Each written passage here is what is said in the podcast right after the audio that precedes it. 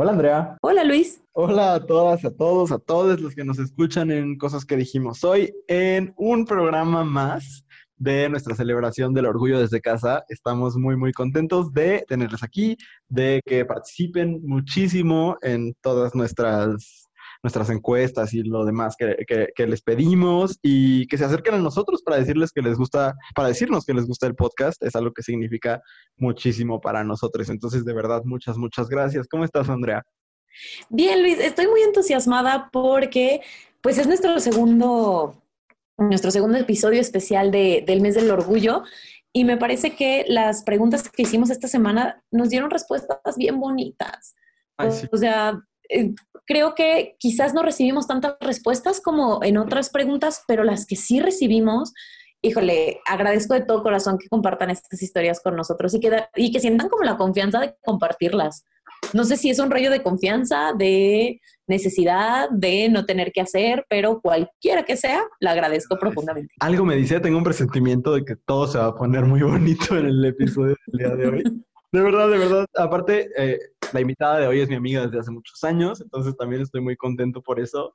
Y aparte siento que de verdad en estos, en estos episodios estamos haciendo amigos. O sea, nuestra experiencia con, con Pablo la semana pasada también fue súper bonita. O sea, como que siento que se está armando un ambiente bien chido. Entonces también, ojalá ustedes también lo sientan allá allá en casita, ¿verdad? Mientras, pues, este, aquí seguimos para ustedes y seguimos haciendo el podcast y pues nada, ya saben que durante estos días no vamos a tener queja porque creemos que las cosas están suficientemente tensas y vamos a irles platicando sobre lo que nos hace sentir orgullosos porque estamos celebrando precisamente el orgullo. Entonces, voy a iniciar yo con lo que me tiene orgulloso esta semana. Eh, es una cosa muy cursi, a veces se me da, pero creo que es importante, Andrea. A ver, voy a dar contexto primero. Eh, creo que han pasado cosas muy duras en el mundo creo que la situación que compartimos todas y todos y todes en este momento es, híjole, pues de alta tensión, de, miedo, de muchas cosas.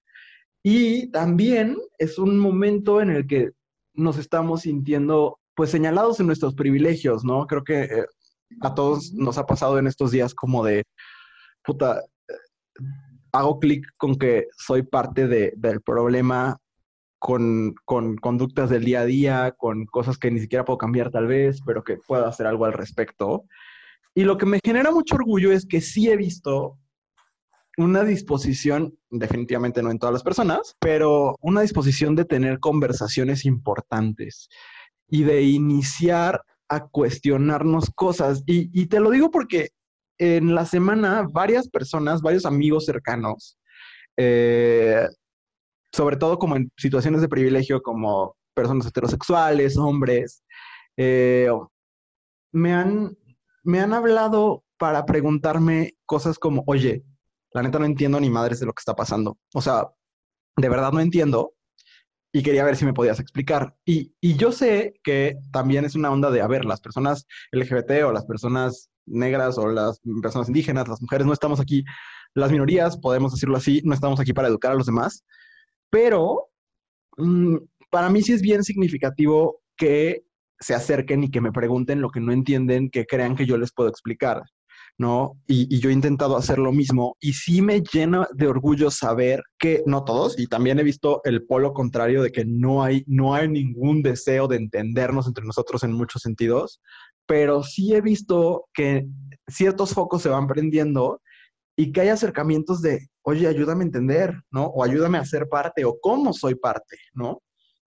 Y eso es un paso bien, bien bonito que a mí sí me genera mucho orgullo de las personas que están atreviendo a preguntar, pero sobre todo de quienes están teniendo la paciencia de explicar, neta, o sea, de quienes, o sea, como que francamente están teniendo conversaciones, están generando contenidos eh, educativos, comunicativos, eh, están escribiendo columnas, ensayos, este, haciendo videoblogs, eh, respondiendo a otros textos, no sé, o sea, quién, o simplemente teniendo conversaciones difíciles a veces, pero desde el asunto de, ok, ya te señalé, ok, ya te señalas tú solo, ahora vamos a trabajar juntos. Híjole, de verdad que es muy difícil, es muy difícil porque a veces sí, pues ganan gana como este deseo de, ay, vete a la chingada, o sea, has sido un hijo de la chingada toda la vida, no tengo por qué explicarte nada, pero con, o sea, como de verdad he visto, y, y puedo hablar por mi comunidad al menos, que así como ha habido mucha intolerancia y todavía no logramos como platicar entre nosotros sobre ciertas cosas, creo que sí hay puertas que se están abriendo, ventanas por lo menos que se están abriendo, diálogos, puentes que se están construyendo y para mí eso es muy, muy bonito y me llena de orgullo, ¿no? Recibir, uno de mis mejores amigos me escribió y me dijo, oye, hasta ahorita me estoy cuestionando mm, que uso esta palabra y esta palabra está bien o no está bien. Y, y eso para mí es así como, wow, o sea, ya que te lo estés preguntando y que vengas y me digas, oye, a ti que eres parte de la comunidad, ¿qué te parece? Para mí sí significa mucho, o sea, ver que se estén dando estas conversaciones, ver que estemos creciendo juntos, o sea, me, parece muy bonito y entonces eso me, me, tiene muy orgulloso y sobre todo quien está teniendo la pasión, o sea, no es por decir que estoy orgulloso de mí, también, pero de, de, una comunidad muy amplia, no solamente de personas LGBT, sino de, de muchas personas en situación de, menor privilegio que sí están teniendo como toda esta cosa de aquí está esta lista de libros, léelos, ¿no? Eh, o aquí está mi historia y te puedo contar mi historia y a ver si eso te ayuda a entender algo. O sigue esta cuenta de Instagram. Para mí eso es muy bonito y de eso estoy orgulloso, Andrea. Está bien hermoso eso, porque de verdad creo que si bien no es responsabilidad de ninguna minoría educar a otros, para mí, por lo menos, el ver que la gente pregunte o que se acerquen a preguntarme algo a mí, es como, te lo voy a explicar, mientras haya espacio para el diálogo y haya una apertura de la otra persona para recibir lo que yo le voy a, decir, híjole, que pregunten lo que quieran. ¿Sabes? Porque luego también hay gente que quiere dialogar, puesto así como entre comillas, y solamente está buscando un pretexto para escupirte en la cara lo que ellos creen como verdad, ¿no? Entonces, mientras estén dispuestos a recibirlo, híjole, que pregunten lo que quieran, ¿no? Obviamente, si alguien no se siente cómodo, están en todo su derecho, pero para mí es un paso gigantesco que gente que nunca se había cuestionado cosas empiece a cuestionar y que además tenga el valor de preguntar. Está muy bonito, me encanta tu, tu elemento para estar orgulloso. Compartimos el orgullo, Andrea. Cañón, cañón. Entonces, amigues, sigan preguntando, lean mucho y así. Incluso nos comprometemos, de verdad, escriban a las redes de Abrazo Grupal si tienen dudas. Si no, ahí les investigamos, les pasamos cuentas, lo que sea, pero pregunten, como dice Andrea. ¿Tú de qué estás orgullosa? Yo estoy orgullosa de algo que a lo mejor está un poquito viejito, pero me parece que sigue siendo súper relevante. Y estoy muy orgullosa de una morra que se llama Amber Hikes. Amber Hikes, en, por allá de 2017, empezó con una especie, no sé si llamarlo movimiento, pero lo voy a llamar así este, una especie de movimiento que llamaba More Color, More Pride. Y lo que ella propuso fue una nueva bandera del orgullo, ¿no? Que generalmente usamos como referente del, orgullo la bandera gay, eh, aunque no, aunque cada este, orientación, preferencia, etcétera, tenga su propia bandera identitaria, usamos la bandera gay como, como elemento común. Y ella lo que propone o lo que propuso en 2017 fue agregar dos barras más a la bandera, una barra café y una barra negra, ¿no? Y a mí me parece hermosa y esa bandera cada que tengo oportunidad de usarla en algún lugar la uso, porque me parece que la propuesta de esta mujer de decir, sí, estamos orgullosos, pero tenemos que estar orgullosos todos, ¿no? Y y el traer como el, rollo interseccional a este asunto del orgullo me parece súper importante.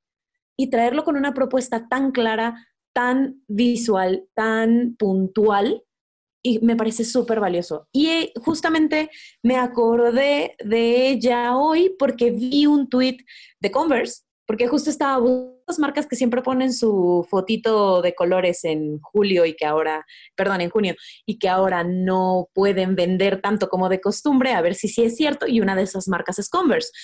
Y tenían justo un tweet sobre ella. Entonces, me parece que si bien ella lo propuso en 2017, sigue siendo súper importante y porque no podemos hablar de orgullo y de inclusión si no nos vamos parejos y si no reconocemos que incluso dentro de la misma comunidad hay un montón de separación y hay un montón de racismo que tenemos, o sea, que tenemos que reconocer que está ahí, y que tenemos que hacer algo al respecto. Entonces, pues mi motivo para estar orgulloso es la propuesta de esta morra y esta morra. Amber Hikes. Qué, qué chido, de verdad.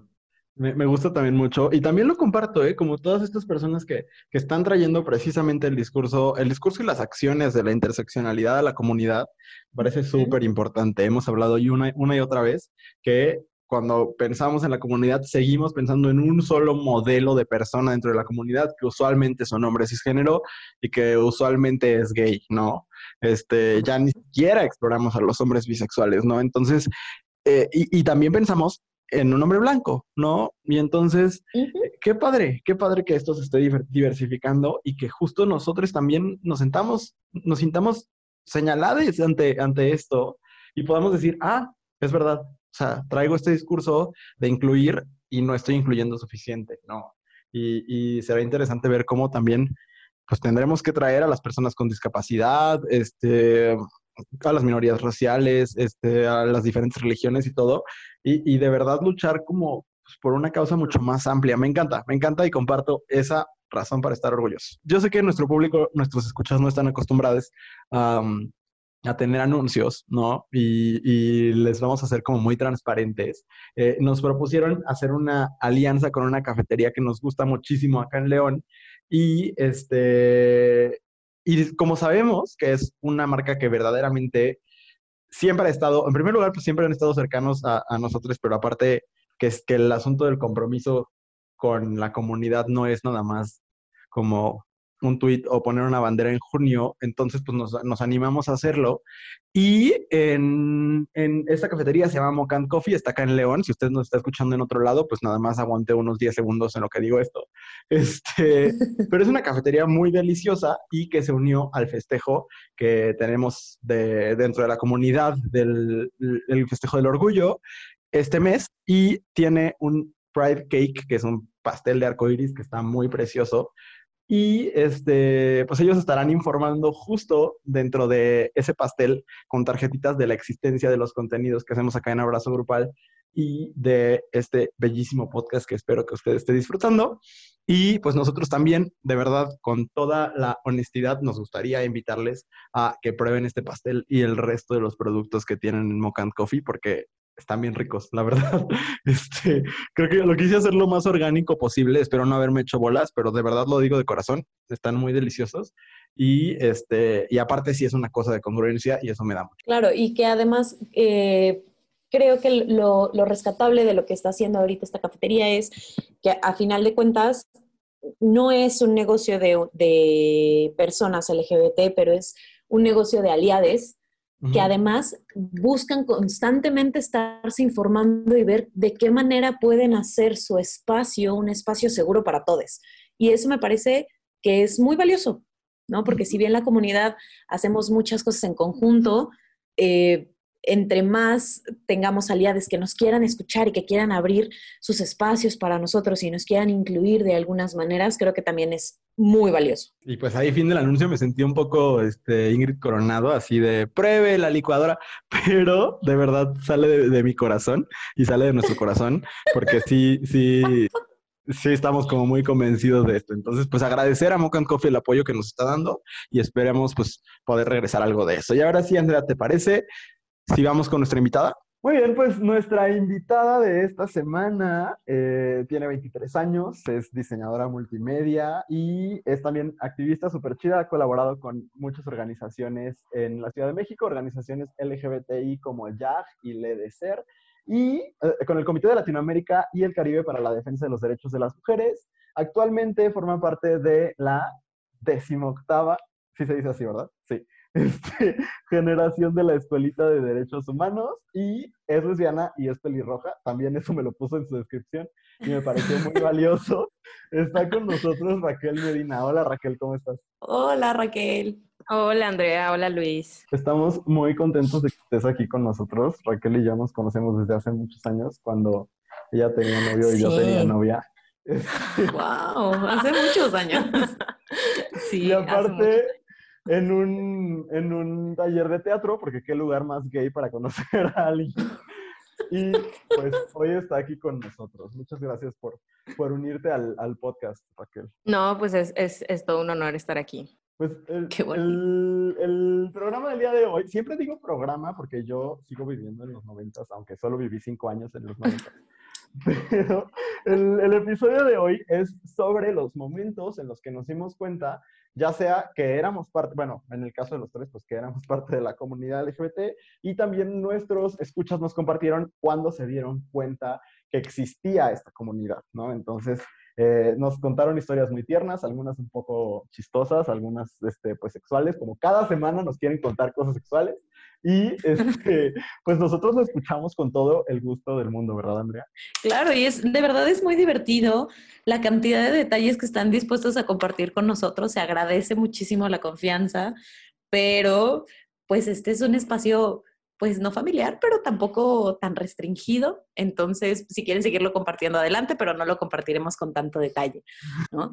Y creo No que todos. sería, a lo mejor, no, no todo, es que de verdad hay cosas que dices, "Eh, creo que a todos nos ha pasado y otras que dices, híjole, ojalá vayan a terapia, compañeros, por favor. Esta semana hay joyitas, verdaderas joyitas. Sí, cañón, cañón. Pero como siempre, nos encanta recibir sus comentarios y creo que las dos preguntas que hicimos esta semana son muy importantes y muy valiosas para nosotros como parte de la comunidad, porque este asunto de darte cuenta, que creo que a lo mejor es con lo que podríamos empezar, Luis, eh, este asunto de me di cuenta de que era parte de la comunidad de alguna u otra manera, uno de, de nuestros escuchas nos decía, pues es que siempre lo supe, ¿no?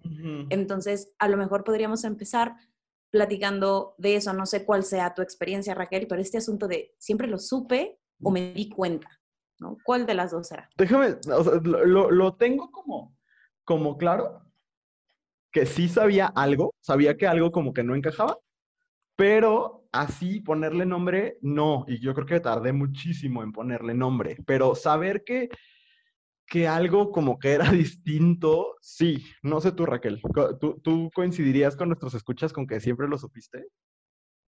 No, bueno, o sea, después de masticarlo como estos seis meses de terapia, tal vez sí, pero previamente a estas terapias no. O sea, sí, sabes como que algo es diferente, pero pues em, a veces piensas mucho y dices, ¿sabes qué? Mejor voy a dejar esa cajita a un lado para después. Y, y ya, pues esa cajita crece y ya no hay nada que hacer al respecto. Y es cuando dices, ah, pues, pues ya que. Ya la caja es muy yo, yo coincido con Raquel. O sea, por lo menos a mí me pasaba que yo iba y me enamoraba de todo mundo, pero decía, ay, bueno, pero es porque yo creo en el amor, no porque me esté enamorando de ella, ¿sabes? Y, este, y el, el como alcanzar a ponerle nombre fue mucho después, no es como que haya despertado este, un día a los, a los tres años y, y dicho, ay, mira cuánta diversidad existe dentro de mi ser. O sea, no, tampoco. Creo que sí llega un punto de la vida donde le puedes poner nombre y donde te das cuenta de que es eso chistoso, no chistoso, pero diferente. eh, no sé, no sé qué palabra usar sin que suene a lo mejor peyorativo. Pero no, no es peyorativo si es, con- si es hacia ti mismo, Andrea, no te preocupes. Ay, gracias, gracias por la validación una vez más, Luis. A veces nos tenemos que validar mutuamente para, que, para no sentirnos mal cuando hacemos esto.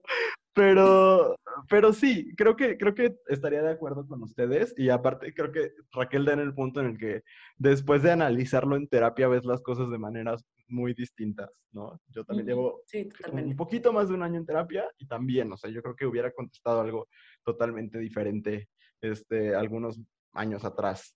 Pero creo que, creo que podemos empezar con algo con lo que yo no me identifico, pero que muchísima gente, y sé que Andrea tampoco se va a identificar, pero mucha gente nos puso, o bueno, algunas personas nos pusieron, eh, que cuando uno puso, cuando mi novia de kinder me dejó por un güero ojo verde y renuncié a las chicas. Ok, bueno, eso estuvo bonito. Pero el otro, alguien, un hombre, puso cuando besé a una niña y no sentí absolutamente nada. Bueno, espero que tú también hayas sido un niño, o si no, pues espero que hayas besado a una mujer y nada más seas como de estas personas que Sí. le dicen niña a las mujeres adultas. Ay, no Pero lo hagan, por favor. No lo hagan, no lo hagan. no lo hagan, pero prefiero eso que a que nos esté escribiendo alguien con conductas criminales. Pero este, el chiste es que justo habla de esto, ¿no? Como de tener un, un contacto con el género opuesto y, o con alguien de otro género, pues, porque no es opuesto este asunto, este, y no sentir nada. Mm, pues es que justo les decía yo que cuando conocí a Raquel, este, yo tenía novia y, y pues yo sí, sí lo disfrutaba, entonces pues no, no fue esa mi experiencia, ¿sabes?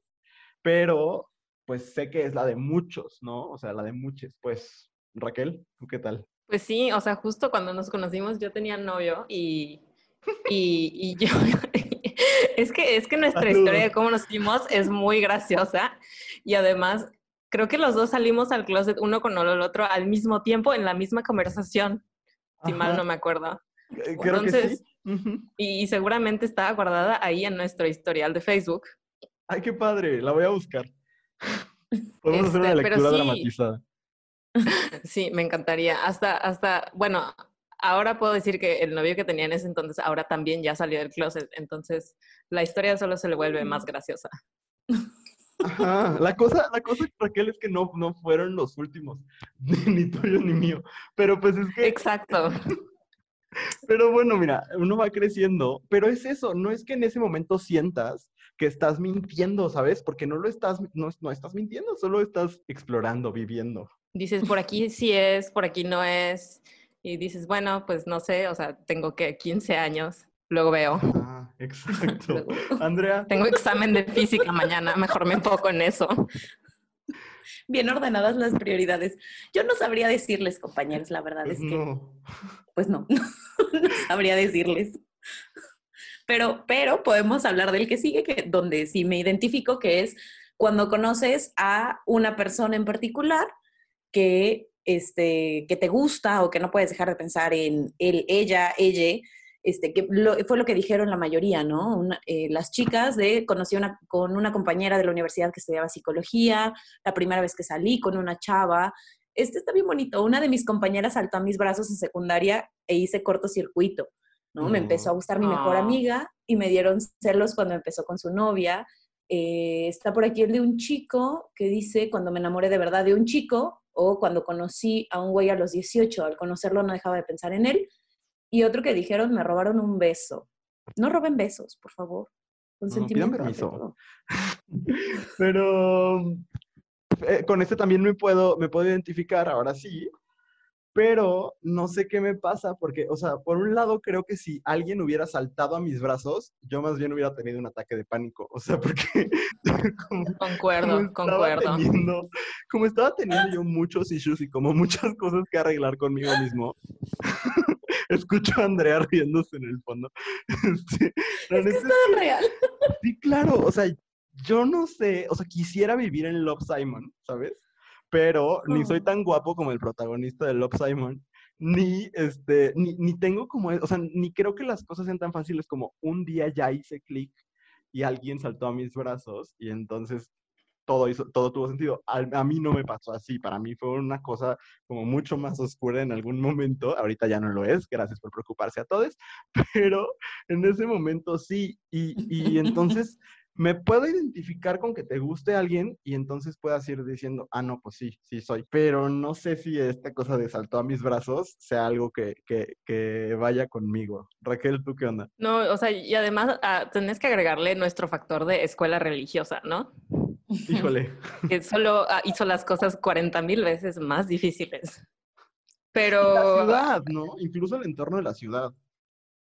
Sí, o sea, como no tener, o sea, para mí tener Love Simon en la secundaria hubiera estado ideal. Yo nunca vi representación en los medios de lesbianas, entonces en mi mente asimilé que eso no era una opción para las mujeres, ¿no? Como que ser gay solo era cosa de hombres porque pues lo había visto en la, en la tele quizás y así se quedó guardado en mi mente. Entonces, cuando no sé qué habría visto en YouTube, dije, ah, eso es una opción y, y así mi mundo se derrumbó. Es una opción y la tomo, dices tú. Y dije, esa es la que quiero. Híjole, yo, por ejemplo, no me, o sea, me identifico con esto, pero no me termino, no termino de hacer clic porque esta no fue como tal mi situación, porque yo me enamoro de todo el mundo. O sea, de verdad, todo el tiempo, desde que tengo uso de razón y memoria. Entonces, no sabría decir si esto me pasó como tal. O sea, sí tengo claro un momento donde, donde yo estaba muy enamorada de una amiga mía y entonces ahí fue, cuando dije, o sea, a lo mejor sí hay algo aquí diferente, pero, híjole, y a partir de ese momento cabe destacar, cuando me di cuenta que estaba enamorada de mi mejor amiga, mis siguientes dos años me dediqué a enamorarme estrictamente de mujeres heterosexuales y hombres homosexuales por alguna razón. Entonces, sí, fue una época muy triste de mi vida. Entonces, este, a lo mejor no fue como el mejor awakening posible. Fíjate que yo pensando en, todos estos testimonios, a mí lo que me despierta un poco es, y, eh, me da un poco de pena hablar de estas cosas acá, acá en el micrófono, pero creo que, creo que aporta a la conversación. Y es que creo que mi awakening fue primero sexual antes que amoroso, afectivo.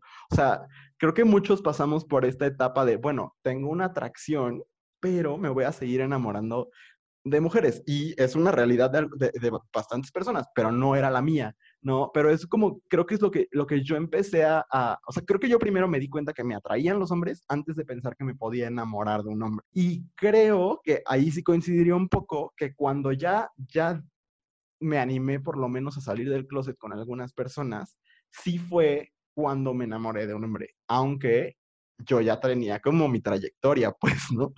Pero no, este, cuando digo mi trayectoria pienso así como en Lupita D'Alessio o alguna cosa así, pero, no, o sea, me refiero a, pues tenía una historia dentro de, o sea, con mi propia sexualidad y entonces, este, es por eso que medio me identifico, pero no. El siguiente tiene que ver justo con, con lo que decía Raquel, con el asunto de la representación que hablábamos con Pablo L. Morán la semana pasada.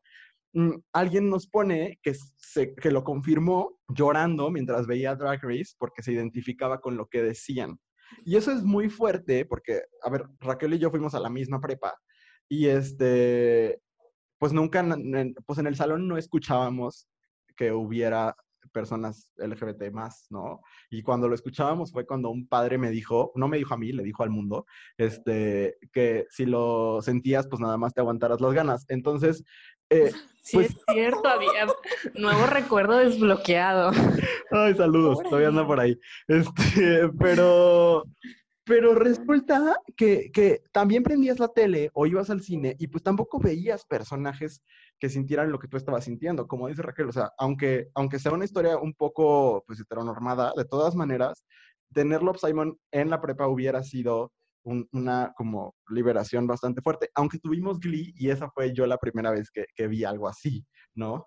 Este, pero esta me gustó mucho precisamente porque es este asunto de la, de la, representación, ¿no? Hasta que ves a alguien que siente lo mismo que tú, entonces dices, ah, ok, existe esta opción. Sí, yo concuerdo, o sea, recuerdo perfectamente que la pareja, justo en Glee de, de Santana y Brittany, no se hizo como oficial o, o, sea, jugaron tanto con, con, ellas dos como personajes durante la serie que te hacían creer que el ser lesbiana era como algo que se iba a esconder y que ellas solo lo hacían escondidas y, pues al final fue dañino, o sea, no sé si fue dañino para ciertas personas, pero para mí sí.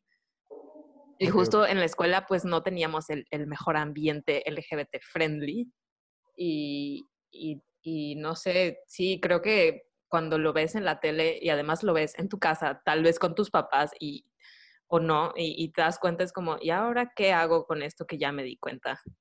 Es que estoy tratando de pensar, o sea, es que para mí el asunto de la representación es algo que nunca me generó ruido hasta este momento de mi vida, ¿sabes? Porque no, o sea, si bien no lo veía en los medios, digo, a la fecha creo que eh, los personajes bisexuales están muy eh, poco representados y mal representados en la mayoría de los casos, pero eh, quizás para mí no era extraño el, ver como, como, mujeres lesbianas o hombres gays, porque toda la vida estuve rodeada de hombres gays y mujeres lesbianas por algún motivo. Entonces, no era extraño quizás a lo mejor de ahí viene mi, mi tendencia a enamorarme de personas que no se fueran a enamorar de mí, ¿sabes? Porque no, o sea, no, es que no los conociera o no supiera que existe la posibilidad, sino este, me hacía falta como el punto medio, ¿no? Me surge una pregunta ahorita como para ustedes dos y yo también la estoy pensando antes de pasar al siguiente punto. ¿Ustedes cuando, cuando eran chicas conectaban con las películas románticas? Ay, no. Ay, pues, o sea, me ponían a llorar si estaban tristes, pero más allá no. Ajá, es que a mí también eso me pasaba. O sea, yo nunca tuve el asunto como de The Notebook, porque no era una historia en la que yo me podía ver, ¿sabes? O sea, creo que, creo que sí es difícil incluso conectar con ciertas narrativas, porque pues no tienen nada que ver con lo que tú muy en el fondo deseas, ¿no? Claro, puede ser. O sea, no sé si sea mi caso, porque en, en general como todo el rollo cursi me, me saca un poquito de urticaria, pero, pero puede ser. O sea, y más cuando de verdad no hay... eh, eh, Creo que quizás la única historia como romántica o de amor que sí me, me generaba cosas fue Eterno Resplandor de una mente sin recuerdos, ¿no? y eso que no es una película. Ajá, y eso que de verdad no es una película que tú digas, ay, qué bonito. O sea, sino a lo mejor porque era una representación más real, a lo mejor porque mi vida siempre ha estado llena de drama y entonces el vivieron felices para siempre nunca ha sido como algo que a lo que aspire o que me interese o que me genere mucha emoción. Perdón, siempre termino siendo bien hater. I'm so sorry. No, está perfecto. Pero- Yo más bien me quedé en silencio porque te toca el siguiente punto, Andrea. Ay, perdóname. Pero sí termino siendo muy hater, lo siento, pero pues así es, ¿verdad? Este, en el siguiente nos dicen, hace como dos semanas se lo dije con certeza a mi hermano, lloré mucho, pero me dio mucho apoyo. Y el, un chico trans nos cuenta que darse cuenta fue una mezcla de miedo y liberación. Al final encontrarme y fortalecerme a, sí- a mí mismo. Güey, qué bonito. Ay, qué bonito. Muchas felicidades al que salió del closet con su hermana también. Ay, sí. Es un, es todo un pedo. O sea, yo me acuerdo de la primera vez que se lo dije a mi hermana. Me acuerdo perfectamente de estar en la fila de la Feria de León. O sea, no tiene tanto tiempo porque yo ya estaba acá. Este, bueno, yo vivía en Irapuato, ya tiene varios años, pues, pero este, en ese momento sientes como que te quitaste de encima, o sea, justo al padre que te dijo eso, ¿sabes? O sea, parece que lo vas cargando todo el tiempo y es una cosa muy horrible. Entonces, eh, pues sí, como di- dice Raquel, no tengo como mucho más que decir que felicidades y que qué bonito y, y que sí, coincido con que se siente así, pero no sé si ese es un momento de darte cuenta o más bien es como lo que sigue después de darte cuenta, ¿no? No es como el awakening, sino como ya, ya como el, el compartir ese, ese despertar. Y, y no sé si a ustedes les pasó, pero, o sea, una vez que se lo dices a una persona, ya no puedes dejar de, o sea, se lo quieres decir a Sí. todas. Es adictivo. Es como, oye, ¿sabes este dato particular de mí? Quiero, quiero que lo sepas. Sí, es muy hermoso. Pero sabes que, Luis, yo creo que sí es parte de, del awakening, sí es parte del darte cuenta, porque yo lo contaba la semana pasada, o sea, para mí no fue real hasta que, hasta que lo puse en palabras, ¿no? Y fue a hacerte pendeja muchos años diciendo como de, ay, bueno, sí lo sé, pero no es tan importante mientras yo sea feliz. Y el ponerlo en palabras y podérselo decir a otra persona, sí tiene implicaciones en muchos niveles, donde dices, ah, pues era de a de veras. No, no, no Claro. nada más algo que, que yo me decía a mí misma o que me convencía de que sí era, pero a veces no, pero nomás cuando yo quiero, ¿sabes? Sí, sí, sí, sí. Tienes toda la razón. O sea, sí es parte de. Y aparte es algo que creo que podríamos incluso vincular con el siguiente punto que alguien nos ponía. Creo que en esta sociedad lo hacemos continuamente y por ello puede llegar a ser molesto. Es que ese es un pedo, ¿no? Porque es, eh, dice Raquel y tiene razón, como esta cosa de, lo dices una vez y lo quieres decir a todo el mundo, sí, pero luego conoces gente nueva y entonces al parecer a esa gente nueva también le tienes que decir y es una cosa yo me acuerdo, no en este trabajo que comparto con Andrea, porque esto es muy maravilloso, pero en uno de mis trabajos pasados, cuando, cuando yo llegué, yo, o sea, tenía una, una jefa que tenía como, era muy metiche, pues, y muy seguido hacía comentarios como de, "Es- a ver si el fin de semana sales y conoces a una chica, o sea, como bien forzado, porque aparte era como de, we're not friends, pero, este, ¿sabes? O sea, y tienes que ir- decir, no, pues no, ten- no tengo esos intereses, ¿sabes? Y, no tienes que, pues, ¿no? Pero como que un poco la sociedad te empuja a hacerlo y, creo que por eso dice este, este güey que pu- puede llegar a ser molesto, porque tienes este momento como de querérselo decir a todo el mundo, lo socializas y automáticamente tu realidad cambia, ¿no? Pero después, cuando tienes grupos nuevos de amigos, cuando, cuando entras a otros círculos, pues quizás la realidad se tiene que volver a adaptar y digo, afortunadamente vivimos primero vivimos en una situación de privilegio los tres, tenemos que, decirlo, pero aparte sí vivimos en, un, en, una, en una sociedad que poco a poco, no tan rápido como quisiéramos, cambia, ¿no? Y entonces a lo mejor pues ya no es tan dramática la salida del closet número 45 como la número 1, ¿no? Pero, pero entiendo como esta frustración de la que habla el, este dude, como de lo haces y lo haces y lo haces y luego te pregunta este y luego, porque aparte hay gente que pregunta, lo cual es muy raro.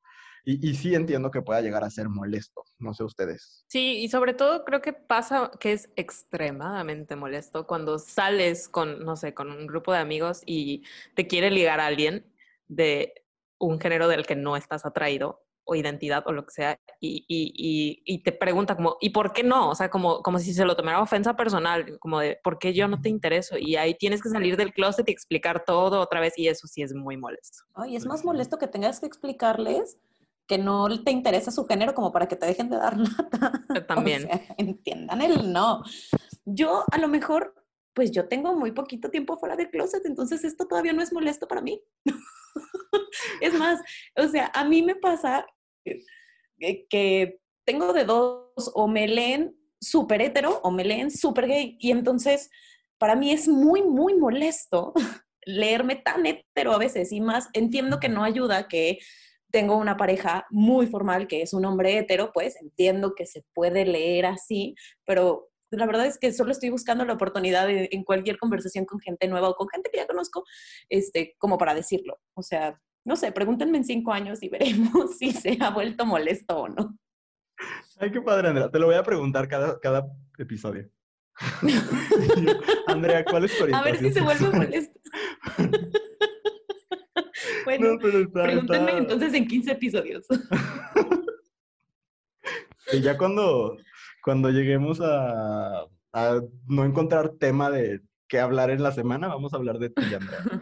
me parece perfecto, no hay nada que me guste más que hablar de mí. Bueno, sí hay otra cosa que me gusta más que hablar de mí y es el siguiente punto, fíjate, que dice eh, que se dieron cuenta cuando empecé a ver películas de Robert Pattinson solo para verlo o cuando vi a Leonardo DiCaprio en Titanic, carita de enamorado. Y ahí, o sea, Robert Pattinson, ese sí, suena como un muy buen sándwich ese. Pero cabrón, o sea, sí estoy totalmente de acuerdo. De verdad, de verdad, de verdad, sí. Este, fíjate que yo creo que yo estaría de acuerdo porque cuando lo pensábamos, Andrea y yo, que eh, eh, no sabíamos muy bien cuántas historias iban a llegar, que afortunadamente, llegaron muchísimas, pero decíamos, pues si tenemos que contar las nuestras, así como desde cero, yo lo primero que pienso es en Zac Efron. O sea, en ver High School Musical por un montón de razones, todas igual de queer, pero una de ellas era ver la cara de Zac Efron y en la escena en la que Disney decidía regalarnos que se quitara la playera, pues más, ¿sabes? O sea, era una cosa muy emocionante. Y entonces, es por eso que te digo Qué mágico suena eso. Es, es, muy mágico, es muy, nada como ver esas escenas. Ahorita ya no, porque pues ya, ya uno tiene más referentes, ¿no? pero en ese momento, sí, no, yo no pasé por la etapa de enamorarme de caricaturas, es algo que, que no entiendo tanto, eh, porque ya ves que todos los heteros se enamoraron de Lola Bonilla, ¿sí? Pero, pero este, entiendo perfecto y Robert Pattinson también, también uno veía Twilight para eso. Sí, a mí me pasó con, con Diana Agron en, en Glee, o sea, yo ahora veo Glee y sí lo disfruto, pero pero me estresa mucho y me doy cuenta que si ella no sale en el episodio, no lo voy a ver. Así, no lo tolero, me, me, me estresa y si no la veo a ella, pues para mí no tiene caso ver la serie. Ok, ok. O sea, yo, por ejemplo, el único motivo por el cual eh, aguantaba las películas de Crepúsculo es porque, insisto, sigue siendo un muy buen, un muy buen sándwich. y es el motivo por el que a la fecha las volvería a ver. ¿no? Me gusta mucho más la Kristen Stewart de este momento que la de los tiempos de Crepúsculo, pero aún así coincide. Y ahora eso de, enamorarse de caricaturas me ofende muchísimo. Sí, a mí también, particularmente. Pero no dije que estuviera mal, solo que a mí no me pasó. No, bueno, yo estaba perdidamente enamorada, y lo he dicho en, otros episodios, perdidamente enamorada de Yasmín y de Esmeralda, no manches. yo de Esmeralda y de Mergara. O sea, es, es parte del proceso. Creo que todos tenemos que enamorarnos de Esmeralda en algún momento. Sí, es muy necesario. Sí. ok, pues fíjense que, que creo que esta es como de las que podemos tener más en común hasta ahorita, por lo menos, ¿no? La, la siguiente, yo esperaría por lo menos que no, no, no la tengamos en común. Eh, Andrea, me va a tocar a mí el honor de, de decir la verdad. Por favor, por favor. Es que alguien nos puso, me creí lo de las geishas y le vendí mi virginidad a un señor, ahí lo reafirmé. Un hombre nos dijo esto. Y este, Wow. yo primero no creía que fuera verdad, entonces le hablé. Y sí, que sí, que sí era verdad. Y que, y pues bendiciones, o sea, ojalá lo haya hecho por total voluntad y, ay, no sé qué decir, solo me dio mucha risa, o sea. Raquel, sálvanos, porque aparte creo que Andrea se está ahogando de risa. Ay, pues yo no sé por qué no ha salido, pero cuando a mí me pegó así como rayo de tormenta fue con, con este gr- grupo que ya no existe que se llama Fit Harmony. O sea, a mí me, me, me cayó y yo creo que a Luis lo alcanzó a ver un poco en mis redes sociales hasta que me hice, Totalmente. hasta que me hice una cuenta fan y ya eh, así eh, desaparecí del mundo de Tampico para ah, desahogar mis amores ahí en esa cuenta de Twitter. Pero, pero conociendo a gente que fue fan de, de ese grupo, a muchas les pasó y yo no sé cómo no hay tesis escritas sobre eso. O sea, hubo una, así una ola de, de lesbianas de entre 15 y 25 años que se volvieron lesbianas por ellas y tengo muchos testimonios. Sea, dudo que se hayan vuelto lesbianas por ella, pero Pero bueno, supongo sí. que ese fue justo su despertar, ¿no? Sí, o sea, es, es, eh, sí, ahí yo vi muchos despertares con ellas, con esas cinco. Ay, no. Andrea, ya dejaste de reírte. Es que no puedo con las geishas. O sea, no sé si me río de que de verdad es muy gracioso o me río de angustia. ¿Sabes? O sea, no- ¿en, en qué mundo vivimos o en qué mundo vivió esta persona que esa era su referencia? Ay, sí. O sea, me preocupa muchísimo, muchísimo. A mí o sea, de verdad- pero siento que si nos damos un clavado en eso, vamos a entrar como en un espiral oscuro. Horrible. De verdad, no sé si me estoy riendo de, de angustia. Así que mejor voy a pasar al último punto. Ok, Donde me identifico de por completo. pregunta.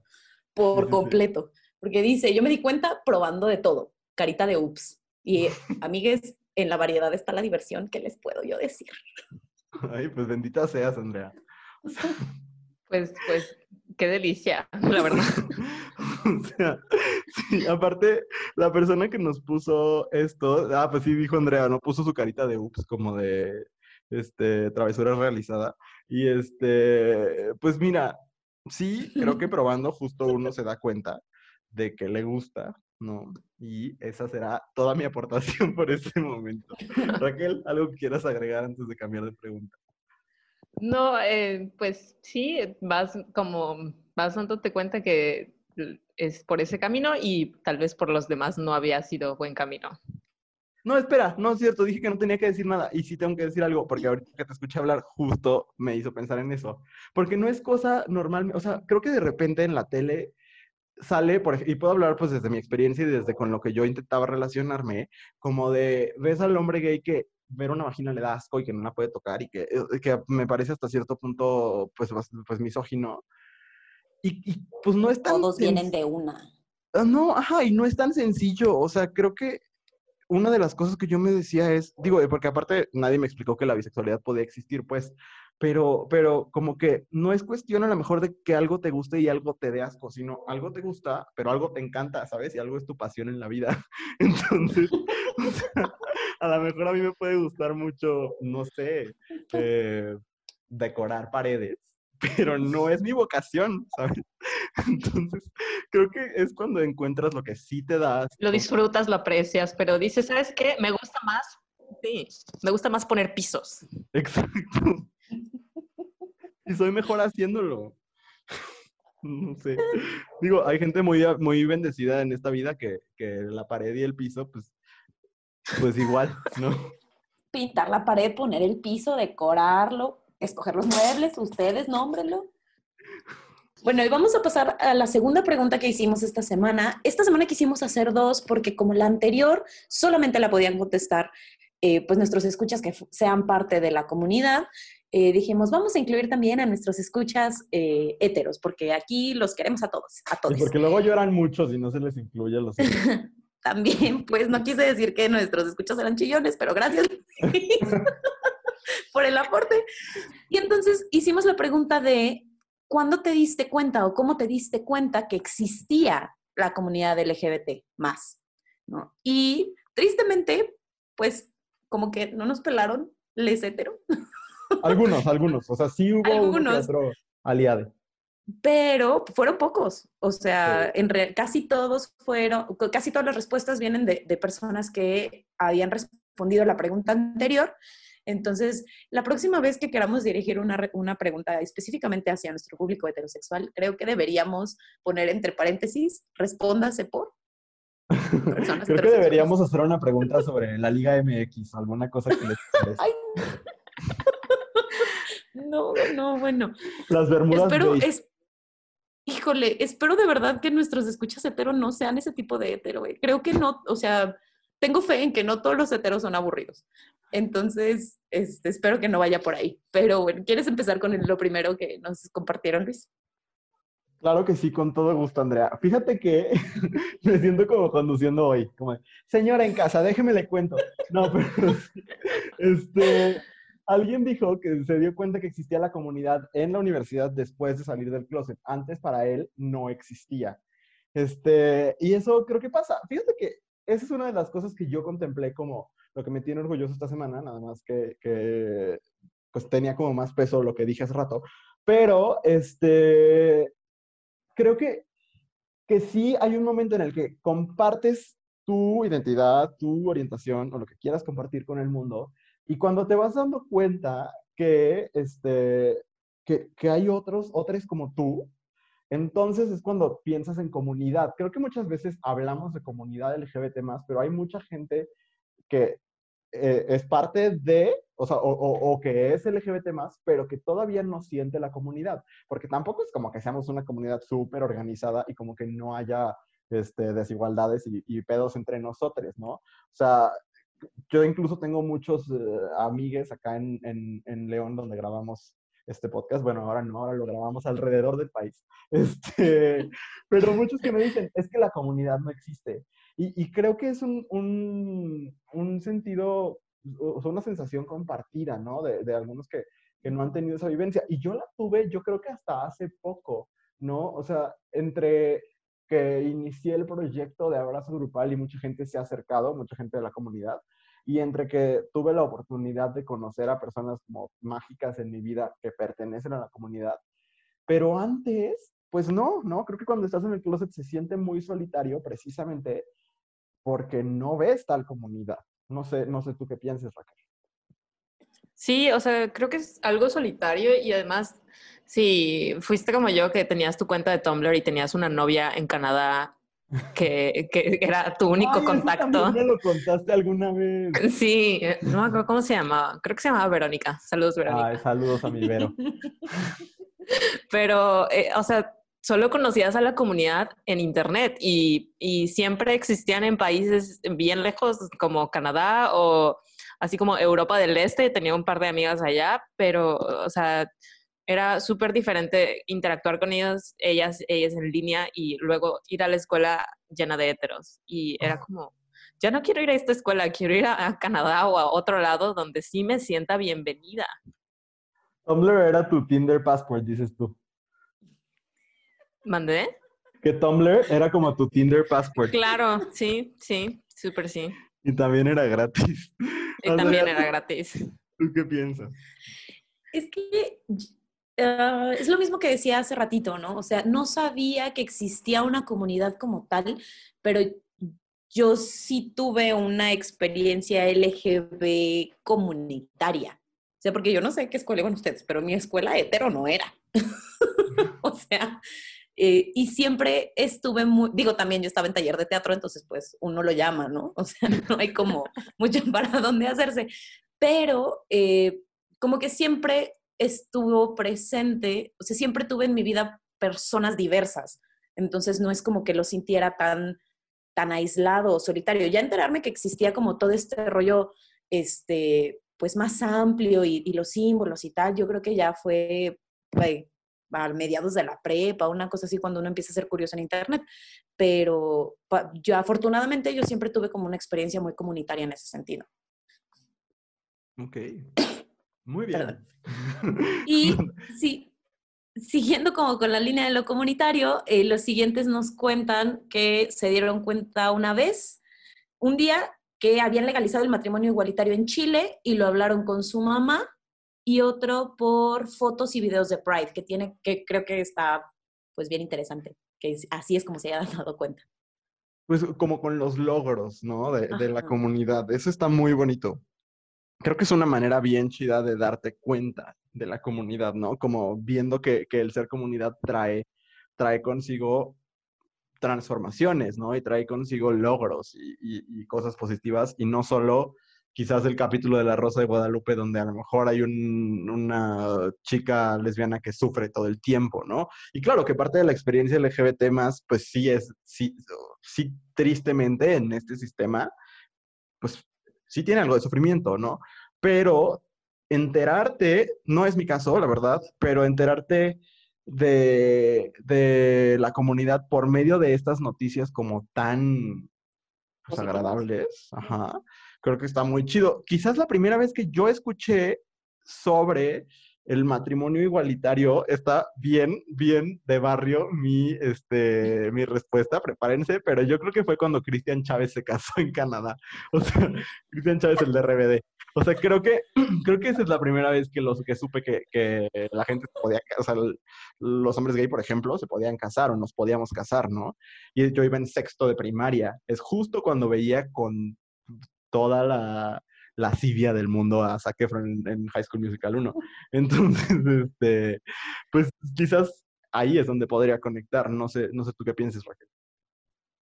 Pues yo, yo no tengo, o sea, me hubiera, me gustaría recordar en qué momento me di cuenta como que el arco iris significaba algo gay o, o, cuando tuve esta noción de como que el matrimonio igualitario es una cosa separada porque tiene otro nombre, ¿no? O sea, le dicen matrimonio igualitario en vez de decirle matrimonio pero creo que no recuerdo nada de eso, o sea, creo que nada más recuerdo como que éramos personas en internet que, que nos gustaban personas del, del mismo sexo o, y, y, nos juntábamos para hablar de eso y cómo sufríamos cada quien en, en nuestras casas en diferentes partes del mundo.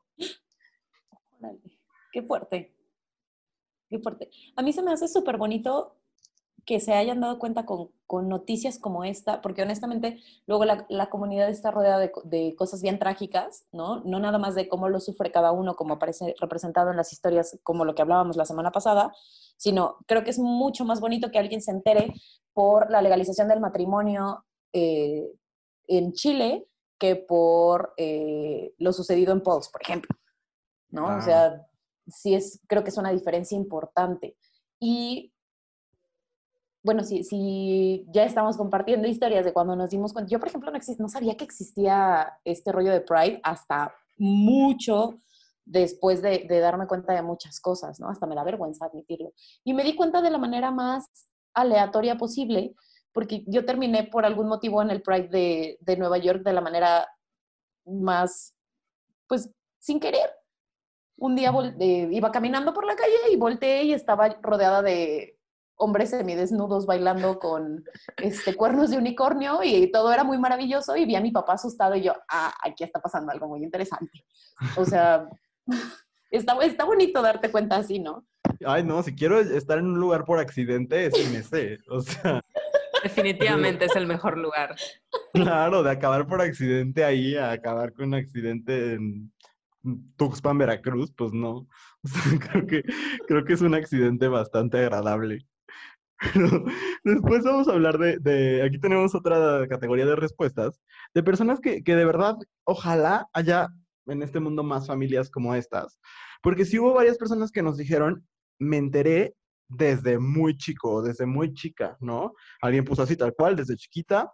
Alguien más puso, no lo sé, solo me acuerdo que nunca lo vi como algo lejano o diferente a mi realidad.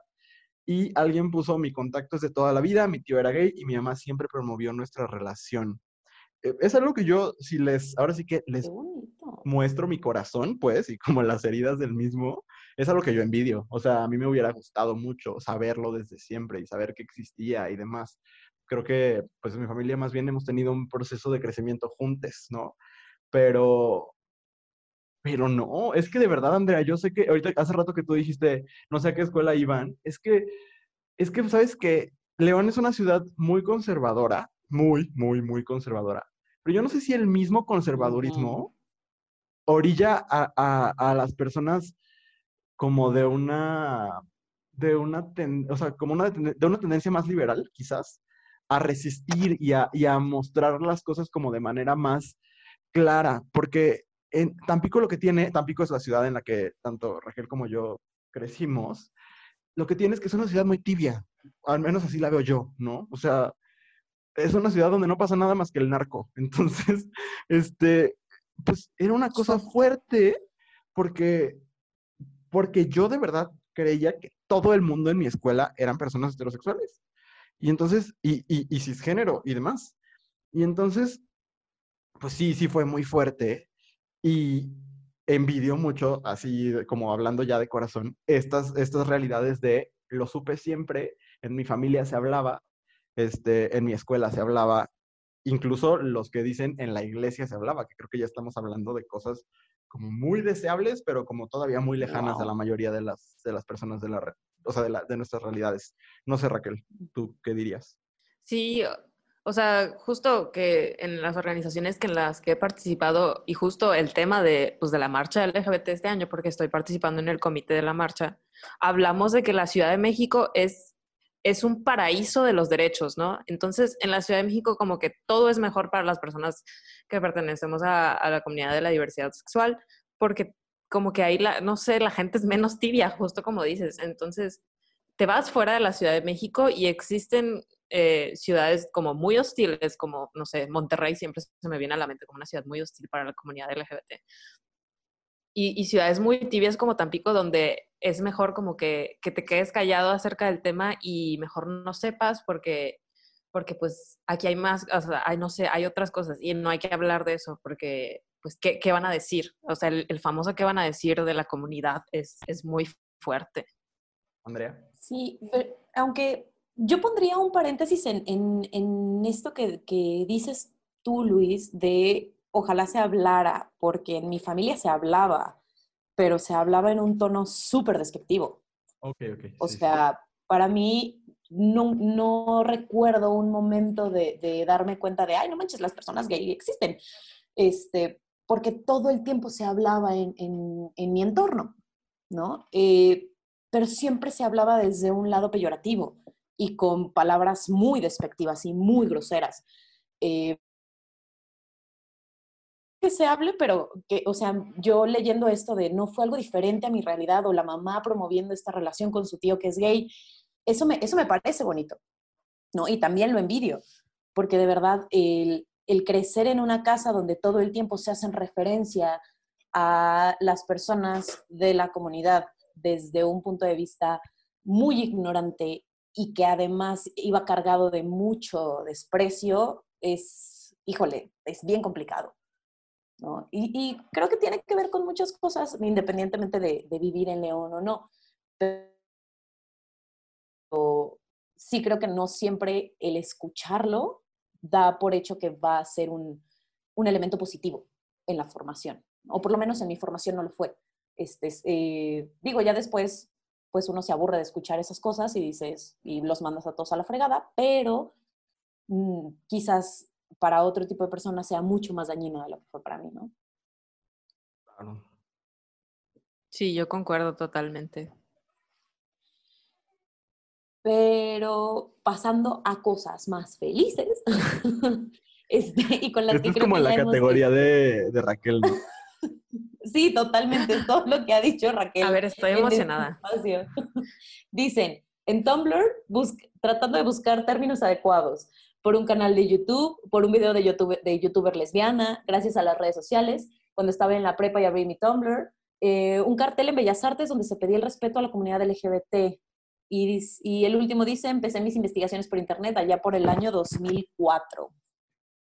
wow, mm, ok. sí. O sea, creo que, creo que el Internet es, o sea, desde que tenemos Internet y estas, yo creo que los tres ya, ya crecimos con, con Internet, este, y no creo, lo sé, pues, porque tenemos edades muy cercanas, este, pues no sé, o sea, creo que justo en creo que se vincula a lo que platicábamos en la categoría pasada, en respuesta que nadie nos dice nada, o lo que nos dicen es horrible, este, o lo que nos dicen no queda claro, porque ni, muchas veces ni a ellos mismos les queda claro, pues el Internet es un oasis y puede ser muy peligroso, pero también, también, o sea, no es que yo diga, es el lugar ideal y es una fantasía y qué maravilla, no.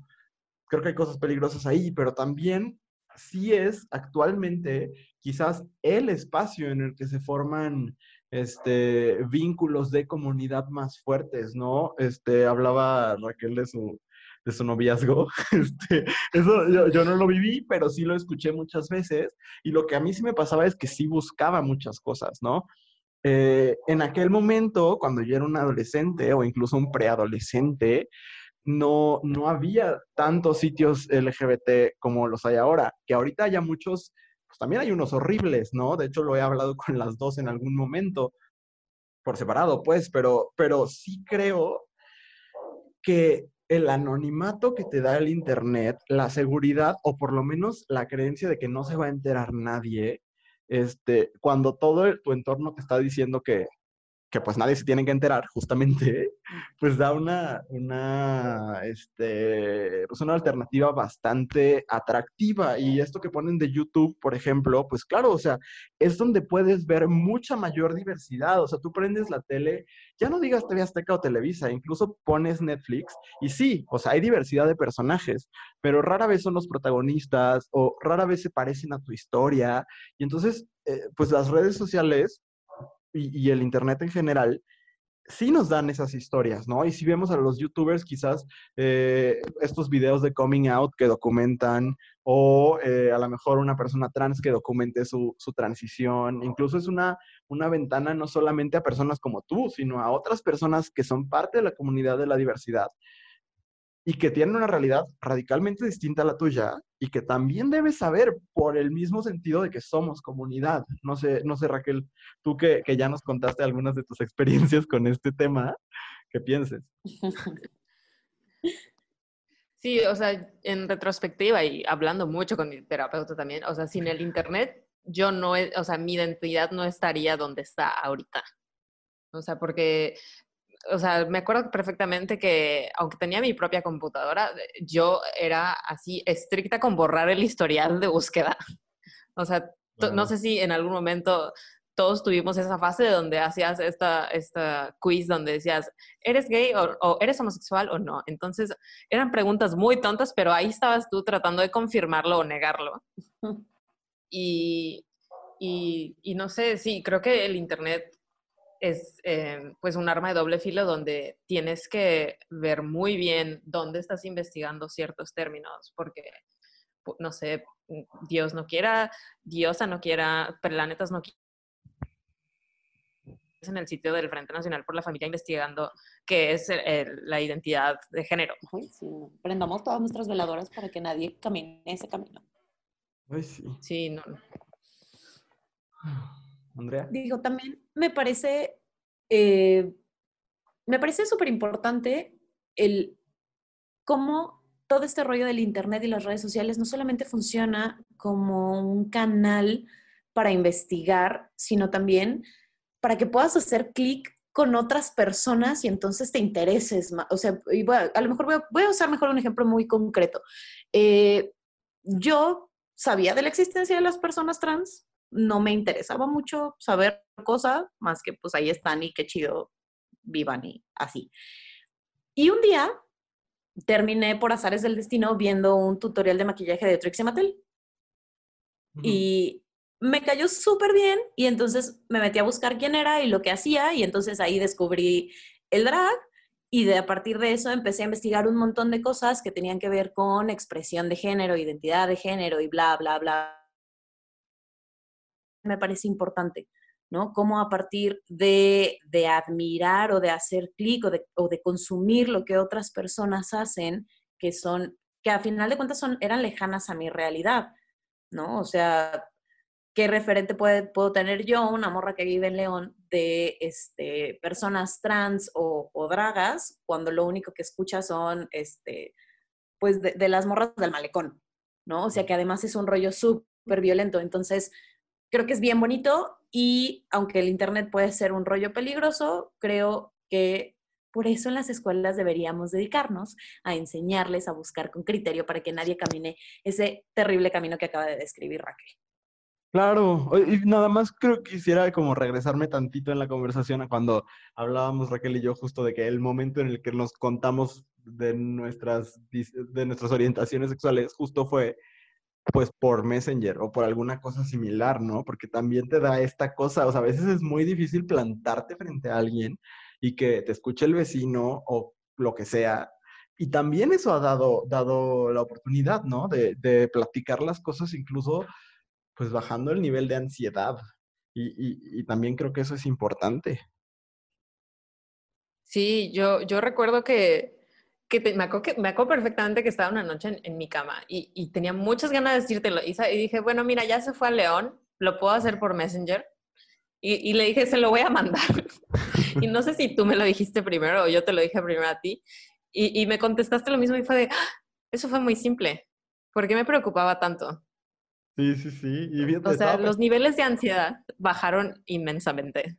Claro, yo pensaba en cuando se lo dije, por ejemplo, a uno de mis mejores amigos, que de, allá de Tampico, que también conoces, Raquel, y, y también fue así, como por, por WhatsApp, y me acuerdo que yo iba llegando de un concierto de Zoé en la feria, para que vean cómo estas cosas sí oh. te marcan por completo, que me acuerdo de todos los detalles. Este, y pues lo, lo, creo que también el Internet da esta posibilidad, ¿no? De, de a lo mejor tener cierta seguridad, pues, de estar atrás de, la pantalla, ¿no? No sé, creo que, creo que esa es otra posibilidad que abre. Me toca a mí, ¿verdad, Andrea? Eh, sí. Ah, muy bien. este, alguien puso que se dio cuenta. Esto, ¿sabes qué creo? Que más bien lo colocamos mal, porque creo que este iría, o lo colocó mal la persona. Porque decía, me di cuenta cuando vi a dos chicos besarse en una fiesta y abiertamente dije, no mames, yo también quiero. Pues, y, pues, qué bueno, también es una manera muy bonita de darte cuenta, ¿no? Como de, ah, mira, yo le entro, no sé, o sea, creo que, creo que está padre. Inviten. Eso todavía me pasa. Ay, yo sé. Y sabes, ¿sabes qué es lo peor? Que, que, ahora descubrí, este, bueno, no descubrí porque ya llevo mucho tiempo yendo a ese antro, pero en, en, un antro en la Ciudad de México, no voy a decir cuál, cuando hay más de dos personas dándose un beso al mismo tiempo, te regalan shots. ¿What?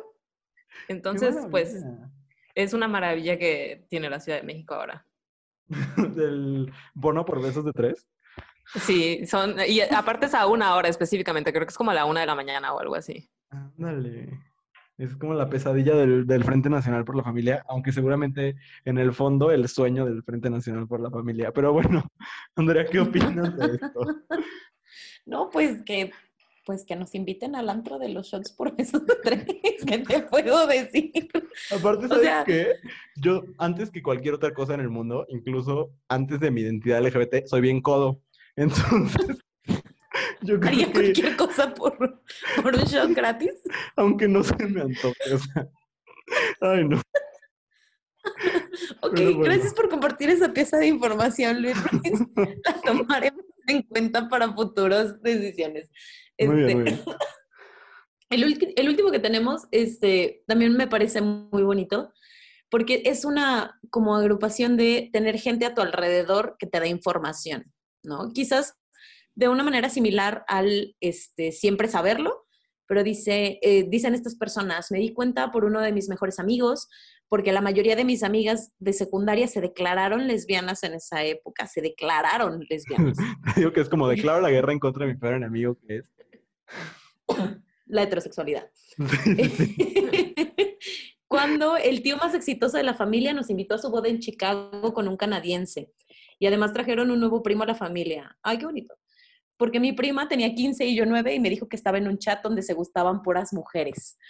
por mis queridos maestres que son parte de la comunidad, cine y mm. conocidos cuando iba en la prepa, hablaba mucho mayor que yo del trabajo y me introdujo al activismo. No, pues es que creo que van por lo, sobre la misma línea y es, es ahí donde, donde pues me confirma la importancia de si estamos seguros de hacerlo, si no hay riesgos a la vida y, si simplemente esa es tu decisión, salir del closet y, ser, ser quien eres de manera abierta, porque este me gustó muchísimo, por ejemplo, el del tío más exitoso de la familia y, que además trajeron un primo nuevo que es a toda madre, porque justo pensaba en, en la importancia de hacer familia y de tener esos referentes en el núcleo familiar, ¿no? Eh, o, habla de los primos de los maestros, maestres, pues, este, que también me parece muy bonito, este, yo no recuerdo haber tenido un solo maestro abiertamente eh, LGBT, pensaba de muchos, pues, pero nunca, nunca haber tenido uno como, como abiertamente, este, y, creo que, que, por eso me parece a mí tan importante esta cosa de hablar de, de quiénes somos, ¿no? No porque, o sea, porque mm, de repente está como este discurso de, pues es que si tú ya lo sabes, un poco lo que tú decías, Andrea. ¿Para qué lo dices? Ajá. Incluso creo que personas eh, en, en, los comentarios de los posts de abrazo grupal lo han llegado a poner como de, pues sí, felicidades que se acepten, pero ¿para qué lo están dice y dice?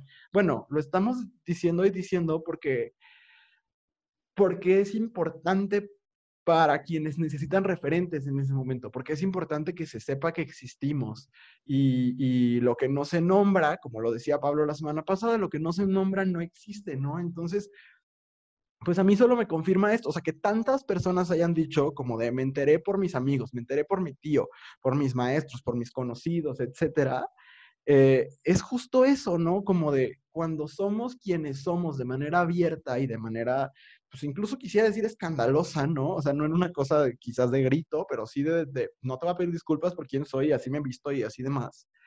Eh, pues quizás sin darnos cuenta, hay un niño chiquito o un adolescente o un adulto mayor incluso que nos está viendo y está diciendo, ah, sí se puede, yo creí que no se podía. Y, y no es creerme Superman ni ningún superhéroe por el estilo, porque no, sino más bien sí creo que, con acciones tan simples como negarnos a invisibilizarnos, negarnos a desaparecer, pues justamente más personas se van no solamente dando cuenta de que existe la comunidad, sino pues, decidiendo ser parte de la misma. No sé, Raquel. Sí, o sea, más que negarnos y a ser invisibles, o sea, negarnos a ser tibios y tibias y tibies. O sea, estoy aquí y aquí voy a estar y, no tengo un botón de silencio. Y, quiero, y quiero que, que, si existe en alguna parte del mundo alguien que necesite escuchar o ver o leer lo que yo estoy compartiendo en mis redes sociales o en persona, que, que lo vea, porque tal vez en algún punto yo lo necesité y es lo que me hubiera gustado ver a mí. Exacto. Y bueno, en, en profesiones como la nuestra, Luis, que pues uno es maestro, no maestra, y tienes a tanto chamaque enfrente. Y a final de cuentas, aún, bueno, yo en algún momento todavía pensaba este asunto de, pues es que hablar de esto en el trabajo no es profesional, porque a nadie le importa lo que hago en mi tiempo libre, ¿no? Este, pero leyendo estos comentarios como mis queridos maestros que son parte de la comunidad, dices, pues claro que es importante y no es lo que hago en mi tiempo libre, es quién soy y cómo me vivo y a final de cuentas, cómo comparto todo mi, entorno con otros, ¿no? Entonces, me parece bonito saber que estamos en un estando que digamos cosas en voz alta y hagamos escándalo de mil maneras, pero mientras haya una persona que siga diciendo que agradece que sus maestros son parte de la comunidad y por eso se entera de cosas, con eso me parece suficiente. Ay, no, Andrea, y justo, fíjate que, que das en una fibra muy sensible para mí, porque creo que para mí al menos, yo no tengo, o sea, tengo menos experiencia como docente que Andrea, ¿no? Yo tengo como dos años. Y, y es una cosa que te pone muy nervioso como, como compartir, o sea, sí, o sea, llegas a pensar incluso, ¿me irán a seguir poniendo atención cuando lo sepan? Porque porque es muy fuerte, ¿no? Y entonces leer estas cosas a mí también me, me, me confirma algo que creo, ¿no? Y que es importante ser quienes somos. Evidentemente, pues no le vas a contar tal cual lo que haces en tu tiempo libre, ¿no? Y no vas a contar eh, pues, tus deseos y demás cosas, ¿no? Esas son cosas para el podcast, evidentemente, Andrea. evidentemente. Pero, pero sí decir quién eres, sí, sí creo que es importante y, que, y también que mata de miedo. A mí me mata de miedo todavía y, es algo con lo que trabajo y es algo que, que, he ido aprendiendo y que he ido aprendiendo también de, de otras personas a quienes admiro pero que al principio dices, fuck, quién sabe. Y por eso también entiendo a, a, profes que yo tuve en algún momento que pues seguramente dijeron, no, gracias, porque no van a poner atención, se van a burlar de mí, etcétera, ¿no?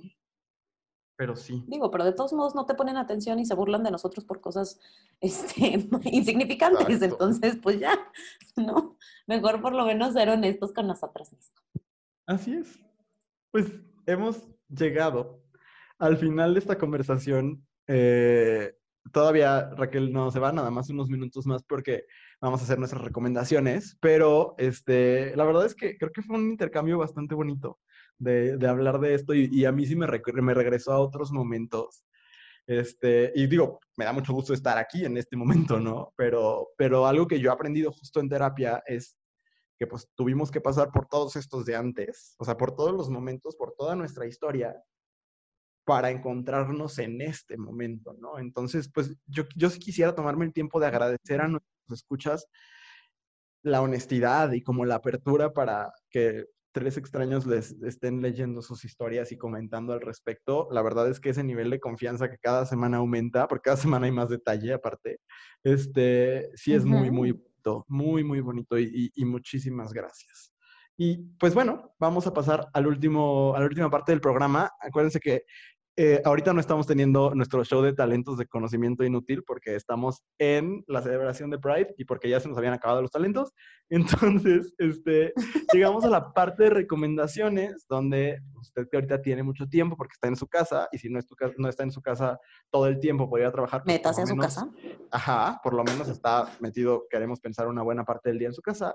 Pues son nuestras recomendaciones y eh, Raquel, ¿quisieras empezar si tienes alguna? Claro, ah, pues justo este año unas amigas y yo teníamos eh, la idea de hacer una marcha lencha en la Ciudad de México, pero pues claramente COVID.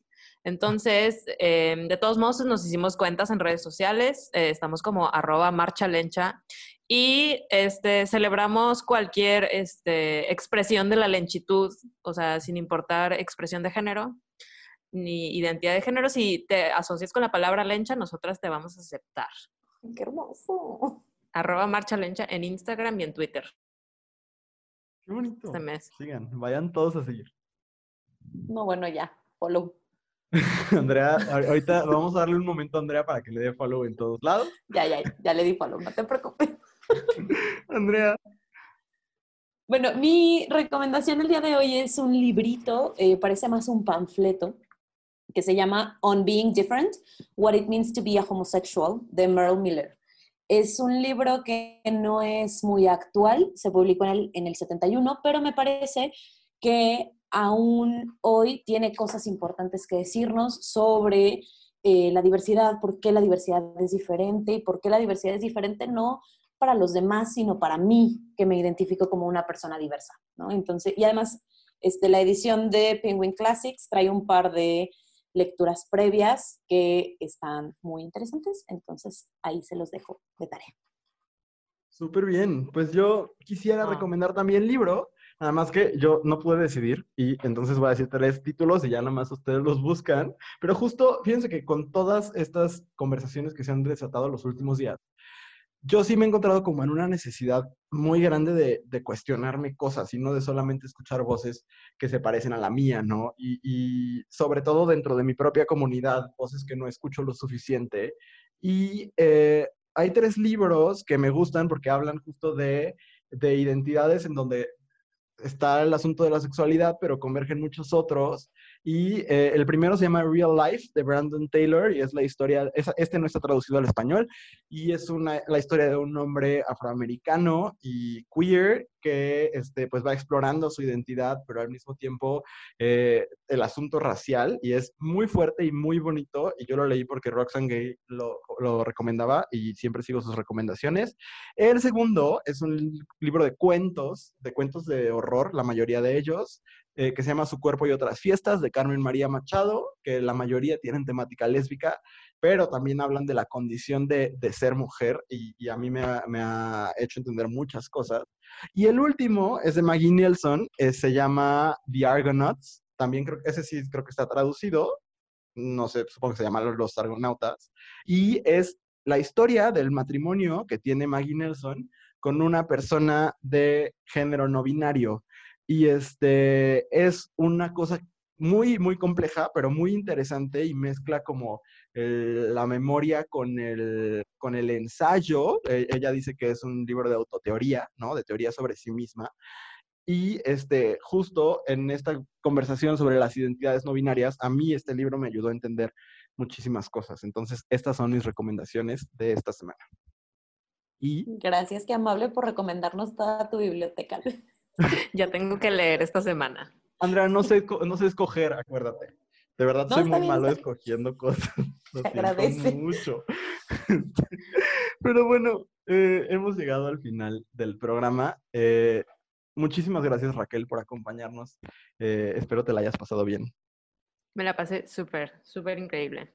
Muy bien. ¿Algo que quieras promover? Muchas gracias. Ay, algo que quiera promover. No, pues este, Um, báñense bien. Yo me baño tres veces a estas, eh, en esta cuarentena porque hace mucho calor. Ok, muy bien. Pues yo me refería como a tus redes sociales, pero bueno, pues ya nos dijiste. Ah, bueno, estoy como Raquel Medina. Estoy como Raquel Medina en mis redes sociales y sigan a Marcha Lencha, que, que pues estamos intentando visibilizar a las lenchitudes. Súper bien, pues muchísimas gracias y ha sido muy, muy bonito. Eh, estar aquí en cosas que dijimos hoy. Muchas gracias, Andrea, como siempre. Gracias, Luis. Muchas, muchas gracias, Raquel, por acompañarnos hoy. Muchas gracias a ustedes. Y pues nos escuchamos la próxima semana en un episodio más de cosas que dijimos hoy. Ya ven que se está poniendo súper, súper bueno. Eh, mándenos sus comentarios y todo, todo su amor a las redes sociales de Abrazo Grupal, especialmente Instagram, arroba Abrazo Grupal. Y pues ya, mil gracias y nos escuchamos la próxima semana. Adiós. Adiós. Adiós. Cosas que dijimos hoy es una producción original de Abrazo Grupal, conducido y realizado en su totalidad por Andrea Ramos y Luis Ruiz. Nos escuchamos todos los jueves en Spotify.